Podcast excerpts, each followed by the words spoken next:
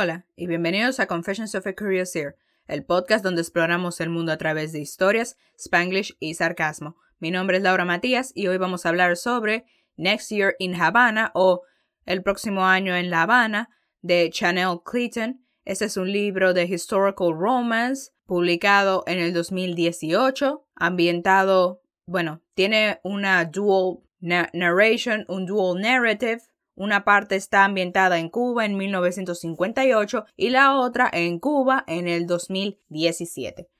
Este libro, primer, la parte que trata sobre 1958 trata sobre Elisa Pérez, es una joven burguesa de 19 años durante la Revolución cubana que se enamora de un rebelde y en la timeline del 2017 vemos a la nieta de Elisa que se llama Marisol Ferrera. Bueno, Elisa falleció y Eli y Marisol tienen la responsabilidad de volver a Cuba porque ellos viven en Miami y ella vuelve a Cuba con las cenizas de su abuela para enterrarla en Cuba y ahí ella como que conecta con la historia de su abuela, con sus raíces y ella empieza a descubrir Cuba and you know, embark on her own love story, you know. Este libro es muy bueno, le doy un 4 de 5. O sea, I really, I think the romance stories are very sweet. I think they're really fun. Y bueno, para este, para un libro como este, yo usualmente haría un, una parte de contexto histórico.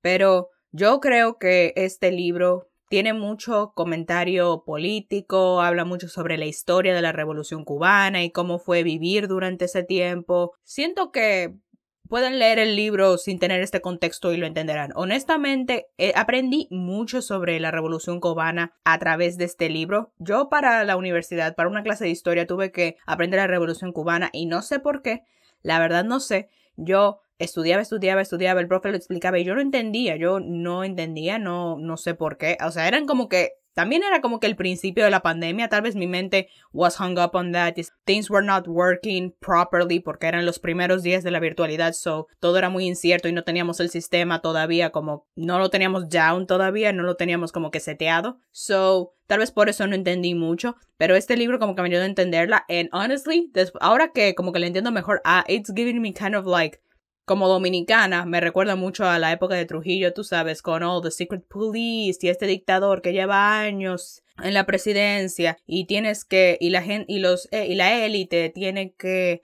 no pueden hablar mal de él porque si no también eso es sus cabezas, si no importa, como que no importa lo, lo rico que tú seas, hablas mal del régimen, va para abajo. Así que sí, en resumen, si usted no sabe mucho de la Revolución Cubana, va a aprender mucho, igual que yo con este libro. Vamos ahora a pasar a la sección de los spoilers. Recomiendo este libro, le doy un 4 de 5 y espero que lo disfruten. Bye.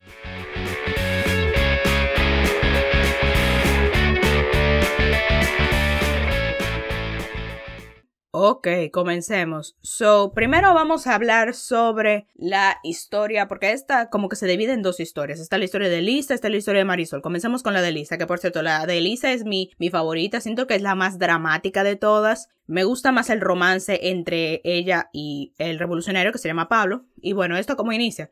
Inicia con una fiesta, Elisa, tú sabes, una niña, una chica, 19 años, burguesa, minding her business. Un día ella y sus tres, ella tiene tres hermanas y un hermano, y su hermano se unió a los rebeldes con Fidel Castro y toda esa vaina. Y él como que quedó desheredado porque, ah, qué vergüenza, que te uniste a los revolucionarios, qué horror, qué espanto, qué, qué terrible. Así que el hermano is not in the picture, basically. Y un día estas tres hermanas como que se escapan de su casa para irse a una fiesta. Y ok, ellos van a la fiesta y ahí en esa fiesta Elisa conoce a Pablo, que por cierto, este él tiene 30 años and she's 19. And I know it's technically legal, but it's still kind of iffy. O sea, todavía me hizo como que, mm, algo, algo aquí, algo aquí, pero I don't know, maybe the 50s was a little bit different, I guess. And I, I don't know. The age gap iffy at best, pero I think yo creo que en su relación, creo que esto es lo único iffy. Their relationship is pretty healthy, I believe. Eh, solamente the age gap is questionable. Just a little bit. Y como que no es the worst age gap ever, I guess. Pero eso no es el punto. El punto es que nada, e-, ella va a la fiesta y ellos se conocen, empiezan a hablar. Al día siguiente ellos se vuelven a reunir en este, en esta como que bahía que tiene como que un pathway en el que tú puedes caminar al lado de la playa y ellos caminan y hablan. Ahí es donde ella se entera de que él es un revolucionario, que él está bregando con las tropas con Fidel, están ahí. que quieren quitar a Batista del poder porque Tú sabes, era una dictadura, había mucha pobreza, si tú hablabas en contra del gobierno te caían abajo, la élite se gastaba todo lo cuarto y el pueblo sufría, que no había oportunidades. Very typical dictadura stuff. Y ellos, como revolucionarios, querían como que ah, quitar eso para que haya un Cuba mejor, la democracia, que no esté el mismo dictador y todo esto, ¿verdad? Y esto era lo que Pablo creía. Él era muy idealista en ese sentido. Y como que en la relación de ellos, a medida que iban hablando de política, Elisa, tú sabes, como una chica burguesa que su propósito era casarse y verse bonita, e ir a los bailes y verse linda y poner a su familia orgullosa, bla, bla, bla. Ella como que no sabía nada de esto, de política, ella no sabía nada, pero a medida que ella se junta con Pablo, ella, él le va abriendo los ojos, ella empieza a leer vainas sobre política, empieza como que a investigar más, a abrir más los ojos, ella empieza a sentirse medio culpable, porque imagínate ella, quien dice ella, ya que ella es parte de la élite, ella es parte del problema y eso como que la pone como medio incómoda en ese sentido. Ella y Pablo se siguen viendo, tienen su relación en secreto, claramente, o sea, no, sus padres no tienen ni idea, se mandan cartitas, se ven en secreto, bla, bla, bla. Y luego llega un punto en su relación en la que Pablo, que por cierto su apellido es García, Pablo García, él va a la guerra con los demás rebeldes a Sierra Maestra, en esos montes. Y antes de irse, él le propone matrimonio a Elisa, de que cuando él vuelva de la guerra y Cuba sea libre, se van a casar, it's gonna be beautiful, bla, bla, bla. Él va a la guerra, pasa el tiempo, Elisa, imagínate, no tiene ni idea de nada, o sea, imagínate, no había teléfono, y era la guerra, so ella no tiene idea de qué está pasando con él, y ella siente mucha incertidumbre en ese sentido. Y luego le llega una carta diciendo que Pablo falleció. Y tú sabes, ella destrozada, súper triste, ay, qué horror, se nos murió el novio, qué horror. Y eso no es lo, y eso no es lo más dramático. Obviamente, ¿ustedes qué creen que pasó? Oh yeah, she is pregnant. Elisa está preñada con el bebé de Pablo y Pablo está muerto. Qué, qué bello, qué bella está la situación. Así que tú sabes, esos son otro 500, otro problema encima. Obviamente, como conocemos la historia, eh, los rebeldes ganaron esa batalla en la montaña de Sierra Maestra lo que hizo que Batista, este presidente, se fue, es, huyera de Cuba. Y la élite como que quedó expuesta porque es en la protección de Batista, entonces como que ellos quedan expuestos y todo eso. Así que los, las tropas de Fidel Castro ganaron y toman control de Cuba, pero como que tienen este tipo de ley marcial en la que andan arrestando a los ricos, hay desorden en la calle, la gente empieza a, a riot y loot, como que hay un descontrol total y como que la familia de Elisa empieza a preocuparse, como que están muy expuestos, como al papá lo arrestaron, al hermano Alejandro lo mataron y ahí es cuando ellos, la familia de Elisa decide de que no, nos tenemos que ir, tenemos que irnos, nos vamos a Florida, nos vamos a quedar allá hasta que esto se resuelva porque no nos van a matar, vamos, estamos en peligro. Así que Elisa y, y su familia se van, pero antes de ella irse, ella le da a su mejor amiga que se llama, ¿cómo era que se llamaba esta muchacha? Ana, Ana Rodríguez. Ella le da a Ana Rodríguez, su mejor amiga, esta caja donde están las cartas de Pablo, le dice que las esconda para cuando ella vuelva. Este era como que algo muy común durante la revolución cubana, que mucha gente durante el tiempo de Fidel Castro como que se fue de Cuba porque ellos pensaban, ah, ok, cuando ya se calme la cosa, volveremos. El problema es que no volvieron, porque imagínate, eh, Fidel Castro, como sabemos y conocemos la historia, estuvo en el poder décadas, décadas, décadas, décadas, muchas décadas. Así que imagínate, todos esos cubanos se quedaron en Florida. Hay una gran comunidad cubana en Florida.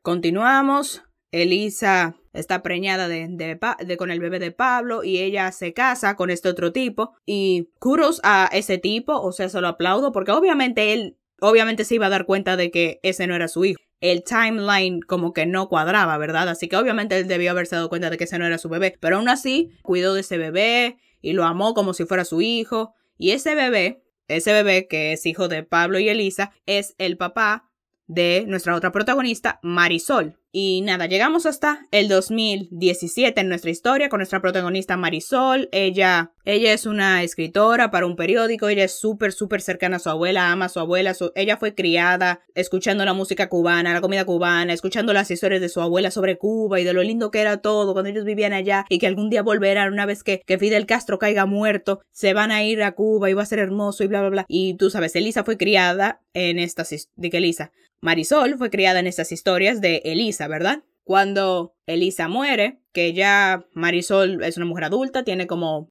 early 30s, está como en sus 30 o algo así, ella, su abuela le había dicho de que, ah, llévame a Cuba, spread my ashes en Cuba. Así que nada, Marisol coge un permiso del trabajo, ella dice que, ah, déjenme ir a Cuba para escribir un artículo sobre Cuba. Así que nada, ella se va para Cuba, se va a ir por una semana para escribir su artículo sobre turismo cubano y para poder spread the ashes de su abuela. Y bueno, ella va y se va a quedar con Ana Rodríguez, la mejor amiga de Elisa, que recuerda la que le dio la cajita. Ella se queda allí y nada, ahí está, se cuenta con Ana Rodríguez. Ella, eh, Ana Rodríguez tiene este nieto que se llama Luis Rodríguez, que es que tiene más o menos la misma edad de Marisol, es un profesor en una universidad, pero él como que en secreto tiene este blog donde él publica estas piezas muy críticas de Cuba y sobre política y van así. Él es como que también un revolucionario en su corazón, pero lo mantiene en secreto para que nadie se entere. Y Ana, la amiga de Elisa, tiene este restaurante que la mansión en la que ellos vivían la convirtieron en un restaurante que se llama Paladar. Y ahí Elisa se queda a vivir durante esta semana. Y vemos como que mucha de esta realidad en Cuba, de lo que pasó, porque con el comunismo, como hemos visto varias veces, el comunismo como que dejó una pobreza muy fuerte en Cuba, como que tienen que usar, usar estos tickets para conseguir comida, hay mucha gente muy pobre todavía, es igual que, básicamente igual que Batista, que ah, dices algo contra del gobierno, van a venir y te van a arrestar, Yeah, basically, you live long enough to become a villain, I guess. Y Elisa está como que, de que Elisa, ¿por qué sigo mezclándolas? Marisol, Marisol, Marisol, ella está viendo todas estas cosas, toda esta situación política en Cuba, la pobreza, la inesta la, lo difícil que es vivir allá, casi no hay internet, mucha gente no, no gana suficiente dinero para poder sobrevivir, así que tienen que joseársela de otra forma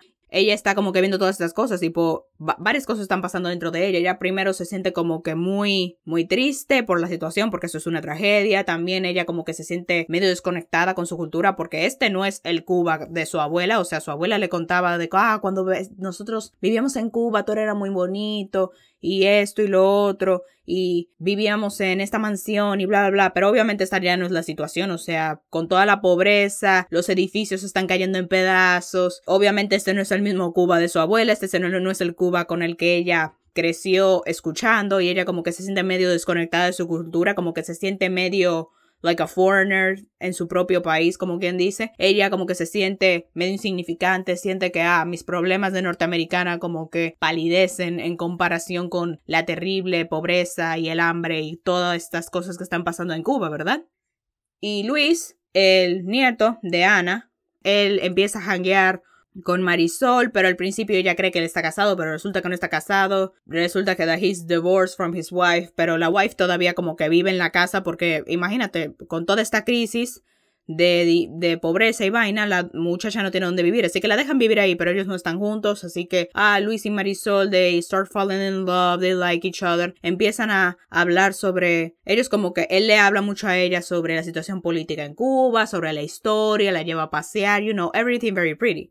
También Ana, la abuela de Luis, le da a Marisol la caja donde están las cartas de Pablo. Marisol no tenía ni idea de que Pablo existía, imagínate, la, la abuela nunca se lo contó, Elisa nunca le contó a nadie sobre Pablo y ella está leyendo estas cartas y ahí es cuando ella se entera de que existe Pablo y ella está como que en shock de que oh my god mi abuela tuvo un exnovio antes de mi abuelo qué pasó aquí ella está enamoró de un revolucionario de las tropas de Fidel Castro cómo va a ser cómo pasó qué espanto y ella como que empieza a investigar a Pablo, a ver si ella puede encontrarlo y que tal vez esté vivo, a ver si ella puede hablar con él, saber qué fue lo que pasó, por qué terminaron y bla, bla, bla. Y a medida que ella va investigando, Después de un tiempo, bueno, no después de un tiempo, como que un par de días, porque ella solamente está ahí por una semana. Como que todo pasa muy rápido, pero también se siente como que pasó mucho tiempo. A Luis le descubrieron el blog donde él escribía sus vainas cubanas de política y lo arrestan por eso, ¿verdad?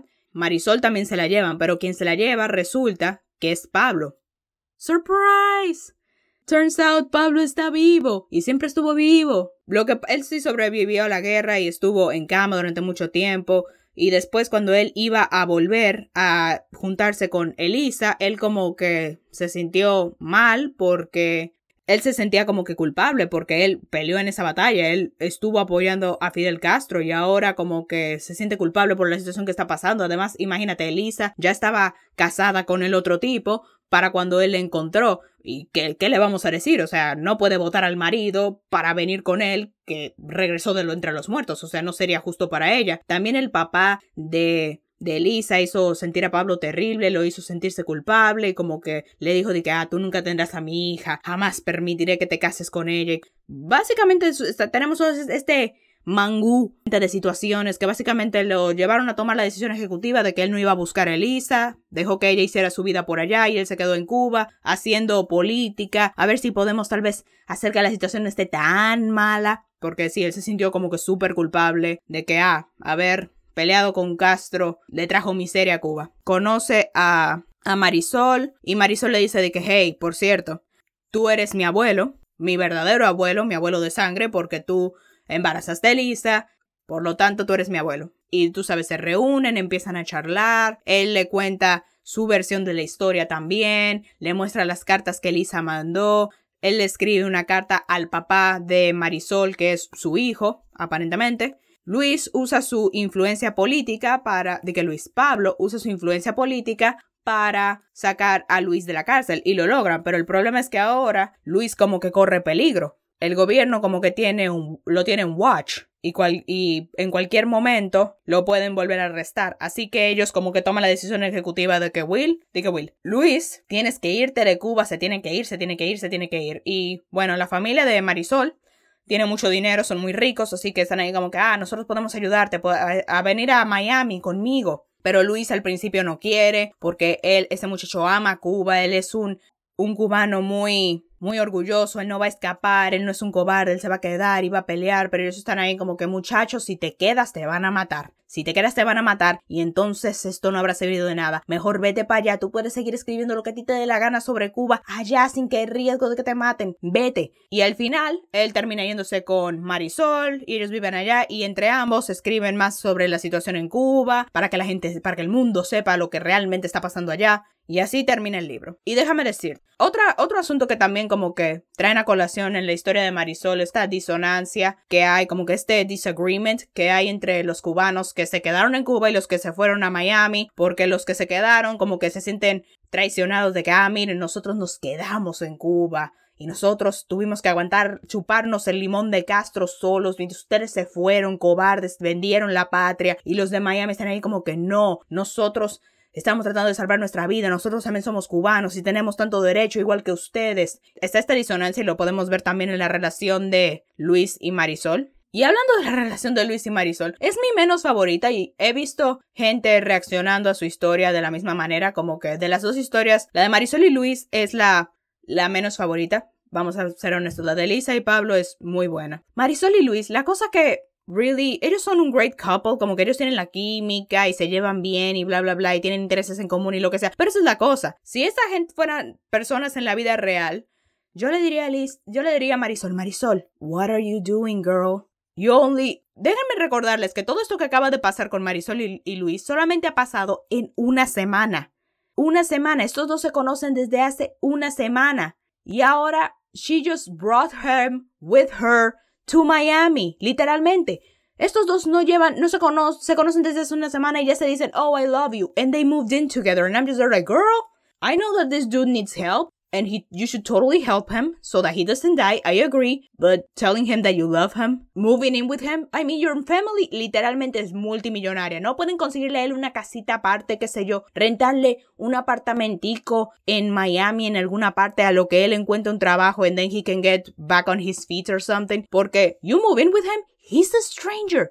You don't know him. So yeah, I am very concerned. Y eso fue como que algo que a muchas personas que leyeron el libro como que no, no les pareció de que, ah, estos dos solamente se conocen desde hace dos semanas y desde hace menos de una semana y se andan diciendo te amo y, y moving in together. Like, what the heck is that?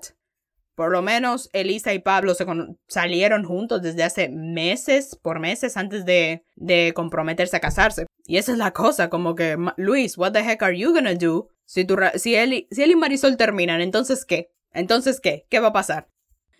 Porque sí, los gringos are not particularly kind when it comes to undocumented immigrants. Just saying. Hay muchas cosas que debieron haberse considerado antes de andar trayendo a este muchacho, pero entiendo que la vaina estaba urgente. Ahora, para concluir, una cita del libro que a mí me gustó mucho. There is an art to this, you see. An art to appear as though everything is effortless, that your world is a gilded one, when in reality is that your knee, knees be beneath your silk gown buckle from the weight of it all. We're all we're silk and lace. Beneath them, we are steel. So yeah, este fue el libro Next Year in Havana de Chanel Clayton. Además, hay como que una secuela slash companion novel que cuenta la historia de Beatriz, que es una de las hermanas de Elisa. And I am intrigued by this. I am intrigued porque si Elise, Beatriz es un personaje bastante interesante en esa historia. Ella es, oh, the rebellious one, like, oh, yo no me voy a conformar a lo que esta sociedad dice que una dama tiene que hacer. I wanna like have fun and say whatever I think and stuff like that. Como que Elisa es like a, digo, Beatriz es like a minor character, but she gets her own novel. Y estoy como que súper intrigada de lo que, de, de esa secuela Así que si a usted le interesa escuchar un episodio de la secuela, pues escríbanme en mis redes sociales. You know, we can figure something out. It will be really fun. Si les gustó este episodio, suscríbanse al podcast, dejen un review. En la descripción están mis redes sociales. Cuídense, pórtense bien, cómanse todos los vegetales y nos vemos hasta la próxima.